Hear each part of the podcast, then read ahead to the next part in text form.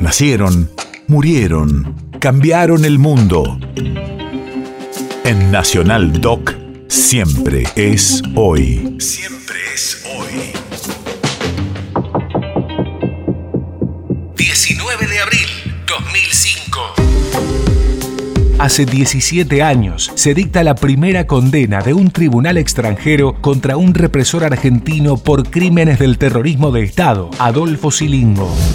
Radio de la Memoria. En Madrid recibe una sentencia a 640 años de cárcel. El marino había confirmado en marzo de 1995 la existencia de los vuelos de la muerte, con los que los marinos de la ESMA asesinaban a sus prisioneros. Se probó su responsabilidad en la muerte de 21 personas y la detención ilegal seguida de torturas de otra víctima. El Tribunal Supremo de España elevó la pena a 1084 años en 2007 al comprobarse su responsabilidad en 255 desapariciones. Desde 2020 puede salir durante el día a colaborar en una parroquia y vuelve para dormir en prisión. La Armada Argentina decidió que los prisioneros que tenía en la escuela de mecánica fueran eliminados arrojándolos al mar desde aviones navales. Todos los miércoles se hacía un vuelo y se designaban de forma rotativa distintos oficiales para hacerse cargo de esos vuelos.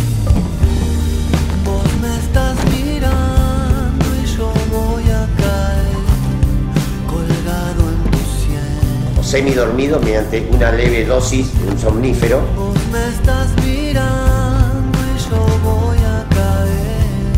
Y engañados, haciéndoles creer que iban a ser llevados a una prisión del sur. No me ves, pero ahí voy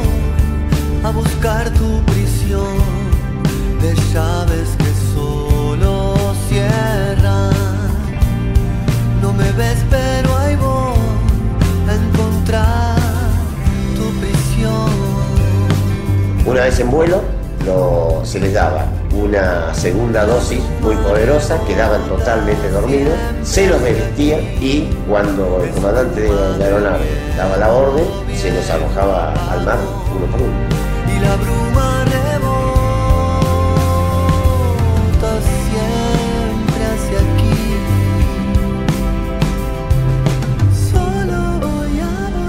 La Armada Argentina instrumentó ese sistema de la misma forma que los nazis en su momento crearon las cámaras de gas, la Armada Argentina creó ese método.